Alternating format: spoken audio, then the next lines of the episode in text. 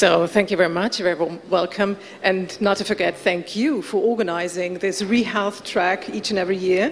I think one of the most inspiring tracks, and when I see the audience, I think uh, next year you should plan with stage one.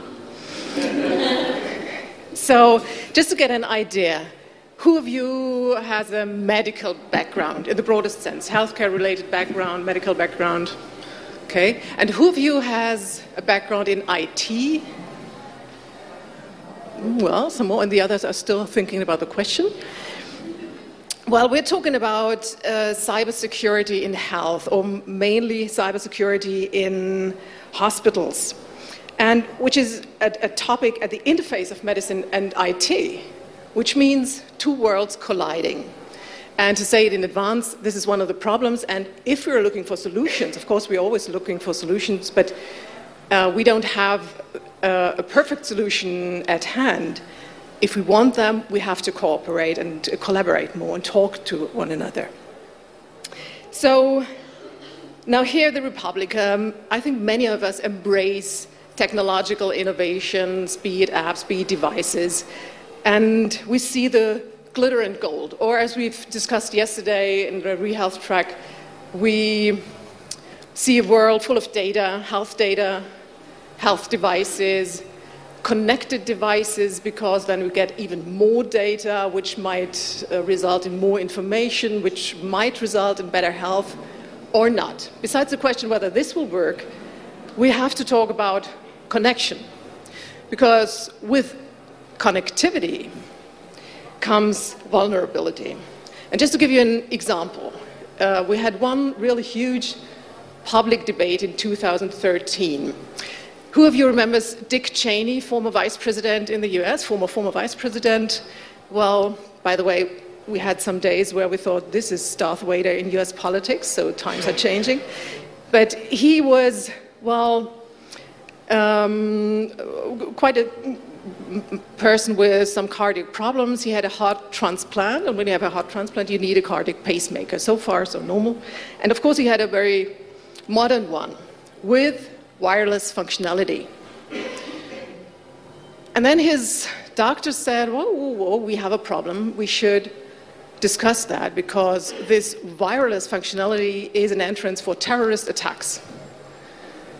And so they disabled for him this wireless functionality for the pacemaker. But what we had is a huge debate in the public because we had the headlines Dick Cheney is um, or could be the target for a terrorist attack uh, by his pacemaker. And you can imagine the patients coming to their doctors in the days after these headlines asking, well, what about my pacemaker? Am I, or could I be attacked as well, or could there be a problem? And besides whether this is realistic or not, it opened an open debate about the vulnerability of those devices, even the, the normal devices. This is not the, the hot new stuff, it's a pacemaker. So, and I think this is our topic. With connectivity comes vulnerability. And here with Dick Cheney, we had it on the individual level, but we have it on the hospital level as well. And this is what we're going to talk about. And this is what we mentioned, both of us with a medical background. And it's you who brought up the topic here at the Republica. So just describe it. How did uh, you uh, come across that topic? Yeah. So, uh, hello everyone. I'm Jelena. I'm a nurse, and um, I uh, enough talk at the InfoSec conferences, and probably same as you, everyone with technical background. They ask themselves, what is a nurse doing at a security or information uh, um, IT uh, conference. But trust me, my colleagues are more surprised because uh, they say and they think hospitals have the best security ever. But that's something what is not true. How I get interesting in uh, info security? Um, I did work and I still work uh, as a flex, so I go to a lot of hospitals to can help them when they have a problem with the nurses, and um, then I came and I work and I need to work at the computer.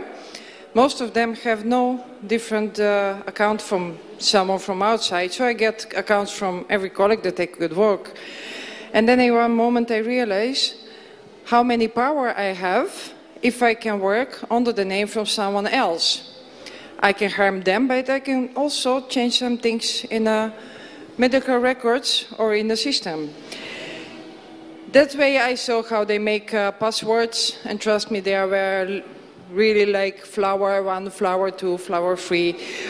Or I did find, like on this picture, passwords just on the computer or on the computer. And when I did try to convince my colleagues, hey, this isn't how we're supposed to do, they didn't believe it. Then I did go a little bit further because I did work at uh, intensive care, so I know that medical devices can have an error. So I did look more what is happening. It was not just problem with the online security, but also physical. There are pictures from many infosecurity people who understand why is this problem when they were left in an emergency room with the open computers and open devices. Or they could see even what for a system they gebruik, what for the software they use for a computer, in this case, fridge for the uh, blood transfusions. Or you could see how you can come probably in a room with the medicaments. Also, you can find a lot of information online that I ask, do we need all of them online? Or infosecurity specialist did find how the Wi-Fi, Wi-Fi and uh, wireless uh, connection was not safe and was not good. So I was like this, realizing that not one thing in a healthcare was good, protected and secure. Well, but uh, we have to be honest at that point because many of these problems are due to sloppiness, and sloppiness does not need technical infrastructure. We know this sloppiness in health related or in healthcare with patient records lying around open to read in it or uh, printed lab results with the name of the patient in the garbage. So this data protection is a general problem we have in healthcare. But of course, these new IT solutions and new devices offer new problems and new scenarios and new targets. We have stories about hacked CT scans, hacked infusion pumps, uh, hacked insulin pumps, even anesthetic machines or um, heart lung machines or monitoring devices. So anything, any device can be hacked. Any device which is online or with uh, connectivity can be hacked. So uh, here we have the problems. We have in greater hospitals more than, well, in average, 350,000 devices. And most of them, if not all, uh, have never been designed with security in mind. And this is the main problem we're having. We'll come to that. So you became an activist in um, cybersecurity, cybersecurity in hospitals. So what did you find out? Now, first I was uh, thinking, why will someone hack the hospital? Because you get a lot of time the questions, take care, why? What is happening? But then I find out why uh, hospitals are attractive place for the criminal hackers. They have more victims at one place. So they have information of the patient, of the employer, but also they can find information about visitors because they maybe donate and then they leave their own information there. We have data online that they can get and they can abuse, sell, or whatever. And then they can have a target assessment. So they want to hurt patient, or they want to hurt employer, or they want to make uh, damage to the hospital. We had a lot of ransomware attack in the last year. I don't know how many. All the time, almost every day, you could see some information about that. And then you ask, we are not protected, why we are willing to pay? Then we see that recovery of one medical record in this time when I find this was $355. Now it's about $500. to recover just one medical records. Can you imagine if a hospital has a few hundred thousand of patients, how much it will cost? So they pay ransom, they buy bitcoins to can pay them because they think that's cheaper. But then I also think what and who wants uh, medical data? We need to be aware that, uh, uh, as we, I think everyone knows that when you go to the to new company that they want to know about everything about you and they search on social media and they like also to have your medical data. They can uh, uh, use that. So I want to get your data so can make a burn act and take a hypothec or take money for under your name. Use medical records to take money from insurance or whatever. And that was uh, research from uh, HIMSS. And what I hear miss is marketing snooping and insurance. Marketing snooping when Companies know what is your vulnerability, and when we are sick, we will try everything to get better. So they will send us a lot of products. Some of them are good, but some of them not. Okay, when they have medical data, then I ask myself what, I, what can be done. Except what I did say, they can sell the data. The medical data can be used in uh, research. They can use in organized crime and they can use for marketing.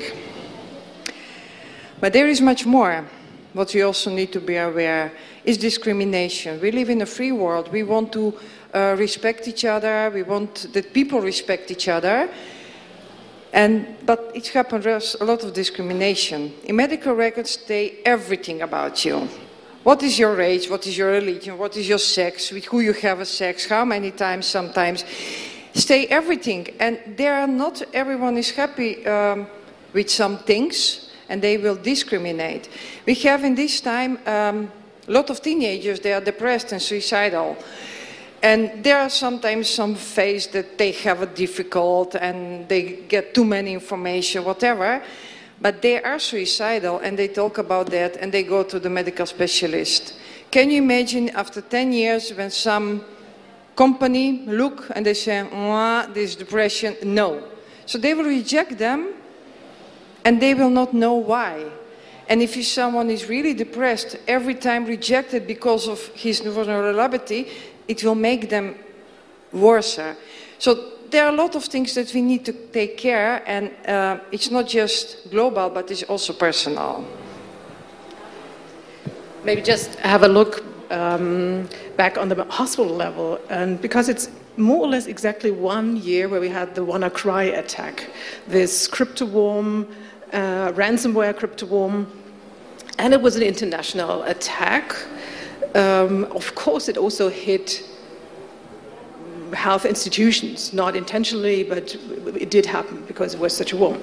And one institution, uh, namely the NHS, the National Health uh, Service in, uh, in Great Britain, did great work because they analyzed what had happened and what can we do to prevent further attacks and further harm. And they really made uh, huge efforts to find solutions there.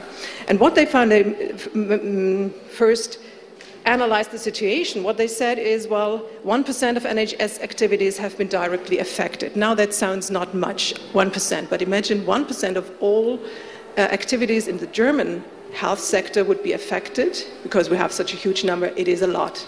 And in that case, in Great Britain, they say that about 7,000 operations or um, appointments had to be cancelled. So if you're one of those 7,000, this makes a difference if your operation cannot take place. So there is a huge potential impact of those uh, attacks. Now, you have had a look, how can this happen? How can hospitals be hacked? Now, there are different ways that uh, hospitals can be hacked. We know about phishing mails, about uh, not, uh, not secured sites, but there are also medical devices that are really interesting. I'm the cavalry is an organization, and they did make uh, last year first simulation, public simulation about uh, hacking the medical devices. They did hack um, as a simulation for the doctors. They didn't know that is uh, hacked. So they were, was thinking, okay, it's simulation, what we usually do during our uh, specialization. Okay, they did hack a defibrillator and pacemaker. They did try everything what they could. Three time patient did die. And they couldn't understand why is that happening because they did do everything as it here, as it were. As should be. Uh, they did hack also infusion pump and let things go faster than usual. Again, the problem. They did hack also insulin pump during the driving. And they couldn't understand what had happened. There is video online, so if you look those uh, on video, and we will send link to everyone who is interesting, you could see that simulation that shows what is going on and how people and doctors were really surprised when they did hear it was hacked. And that give really bad feelings. If someone is working as a doctor, as a nurse, you can imagine how you will feel when you did everything and it, everything goes wrong, and then you find out that it was hacked. You don't want to have that uh, experience. Problems with devices, old, bad and old software. They are connected to the public internet and they are not protected. What I find really important is that um, hospital can be targeted and they can get the DOS attack targeted. But sometimes it's targeted someone else. And then IoT or devices, not protected devices but connected to internet, can be used during that DDoS attack and by accident can be some device attacked, and then it can happen error. So it's not like I want to hurt someone in a hospital. No, it just happened because it was on the line by this attack. What we ha uh, have a second problem is that the contract with the hospitals that manufacturer have a, that hospital may not do patch, update, antivirus. They may not have a proxy but as I said, connected to the internet and to the computer that is connected to the internet or connected to mobile phone because we are all digital and e-health and whatever. And my question is, do we need all of that like that? And if we do it, we must take responsibility for that and make secure and protect it. Well, I'm uh, still thinking at the video with this simulation, I imagine this pure panic, by the way, when we, we try as uh, physicians or doctors to, to act like we've learned and nothing happens. So, and this is a video um, online, and it's one part of your activity yes. uh, in this group cavalry. Maybe you can explain a bit. Yes, I'm the cavalry is. a group that everyone can join it. So if you want to search on the site, I'm the cavalry so you can see what we are doing. Uh, we all have own job, but voluntarily we try to bring important of security and privacy, but most security at all possible levels. So by average people, by employee, technical or not technical, but also by the board and the government. I'm the cavalry, did work also with, uh, or work still with FDA, with HIPAA, with everyone who is open and who wants to make security better. So we try to make some uh, kind of uh, rules and policy. FDI, you said also, uh, they try to make some standards how you, for the medical devices, what is really good, because if you don't make it, no one will care. And people, when they want to make uh, innovation or IoT or devices, they need to know what they need to care about more. When I talk about innovation, there are people who have some idea, who are talking health things, but they say privacy security. That's not my business. That's, that's not what I care about, but they should. So, so far, I think uh, first with the diagnosis, and uh, as a doctor, I would say diagnosis is fine, but therapy is maybe not better, but useful as well. So now, what about the solutions? And before we uh, discuss about it, feel free to ask if you have any questions or suggestions. But what I see here is uh, an expert in the field, and you're doing medical informatics. So, what would you say? What could be at least the basis for a solution when we talk about these cybersecurity problems? Um, my first thought was when I heard your talk and you moderating from, from the side uh, education. It's a general answer to the problem if you educate yourself, if you, if you educate your staff, if you educate colleagues, you can solve problems in this field. If you, if, if you educate young people, like the girls, uh, the young woman sitting next to me, um, you can have developers or system administrators in the next years which are aware of the problem and of the scale of the problem. And this is the general answer I have. Other things, like you mentioned with the devices, uh, patches, um, upgrades, no service contracts, no money for service contracts, they are a real problem right now. And the complexity of connecting devices and the, the scale of a hospital for large institutions, it needs management. Without device management, without uh, patch management, and so on, uh, you will lose control sometime in the future. So education has to be strengthened. This is my, my primary uh, perspective on this topic. And I think we should um, call for more resources in the hospitals, in the universities, and we should act together to, to call upon politicians to give us more money for education today so that in like three or five years we have skilled staff in hospitals. Um, well, yeah, education and more resources. I'm not so sure whether this will be immediately successful. So, what about the short run? What could we do immediately? Any ideas? Okay, uh, so I have to stand up and look for the audience, and I would like to ask one question. How many of you do know the OWASP top, top 10 list? OWASP. Hands up. So this is the problem. From a technical perspective, everybody who is involved in IT or informatics, computer science, should know or should have heard OWASP. It's the uh, ranked list or the ranking of the, the most dramatic um, problems in IT security today. And um, they update this list every year. So the 27 uh, 2017 edition is, is out, and everybody can download it for free and should yeah, take some time to, to understand the problems and the top 10 problems in this field. This apply, uh, the, these problems, they apply for every IT system today, but they are applicable for settings like a hospital as well. So look it up, owasp.org, O-W-A-S-P.org. Um, and if you want to know details, look for top 10. Okay, this is some kind of education I can give right here. Cool.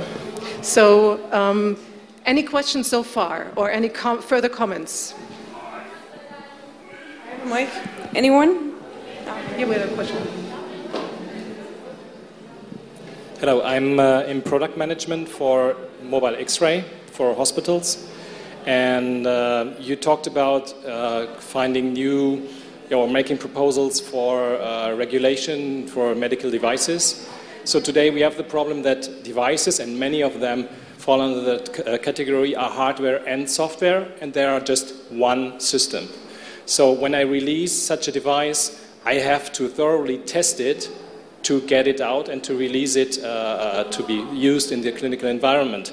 I cannot separate hardware from software in the sense that oh, there's a new bug fix, there's a new patch, I can roll it out tomorrow. I really have to integrate it, I have to retest it. This takes months, even if we distribute it online. So, um, did you address this issue? Uh, um, I know that uh, problem is that uh, all work together, but uh, the problem is before that. when you make it and when you start to do it something. Everyone is doing my job and we don't work together. So uh, when you start to make something, you should think that can be problem. So how to solve it before you go in production? Uh, what I will make go a little bit not on your question, but what I say, we need teamwork. You need really to know what healthcare professionals need. Don't make things that I'm like, more okay, nice to have it, but it's not important. While that things can make a problem for security and for privacy. Like what you have a lot of medical devices, there must be connected 24-7 online. When I did talk with professionals for an update, for a preparation, for every, anything, they don't need that. When you need connection, make it connection. But when you make it connection, make it sure that from the basic, the product is good and product is secure and safe. We, we already do. We are, we are hardening the systems. We are trying to close all entry points for any attacker. However, we still, of course, are using off-the-shelf uh, operating system, off-the-shelf uh, third-party software like, I don't know, we even skip Adobe. I know.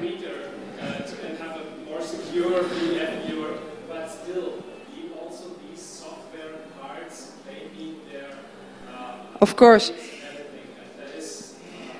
What, what I did notice is that security at the hospital, um, how I can put it simple, no one asked them for anything. And when they want to say something and warn, they are like, okay, never mind, next time. So I think that I, for security people, and everyone who is working with protection need to have a better place and everyone else should listen to them. So if security say no, then it's no and then you must make it good as a developer of software or whatever. Uh, our time is nearly over. I've uh, seen it. So, um, unfortunately, we have to sum it up. I think, nevertheless, this has been one of the, the basic questions how can we do it? And there is no simple answer, I think, but one is to cooperate so that we hear the arguments of both sides. What, do, what does the medical side need? What can IT uh, offer? How can we find solutions? And what you made, and I think this is exceptional, is thinking from scratch about security. I often see those, as I said, glitter and gold apps, wonderful, beautiful design, but they did not think a word about security issues. And if you try to make the patches afterwards, it won't work. So maybe this as a message. Um, great, great, uh, well, short discussion, but last sentence for you. Yes, I, uh, as I said, by policy, but it's about devices, about everything what is happening in the healthcare need to be worked together as a team from those professionals. And then, if we talk about policy, we should make it together and send to the government that can support us. Another message, security we need to build. So it's not a buy, it's not simple, and eh, one, two, three, and we have it. No, you need to build from the employer till board, till devices and everything. And not forget, hackers need to be lucky one times, and all of us all the times. Thank you so much. Thank you.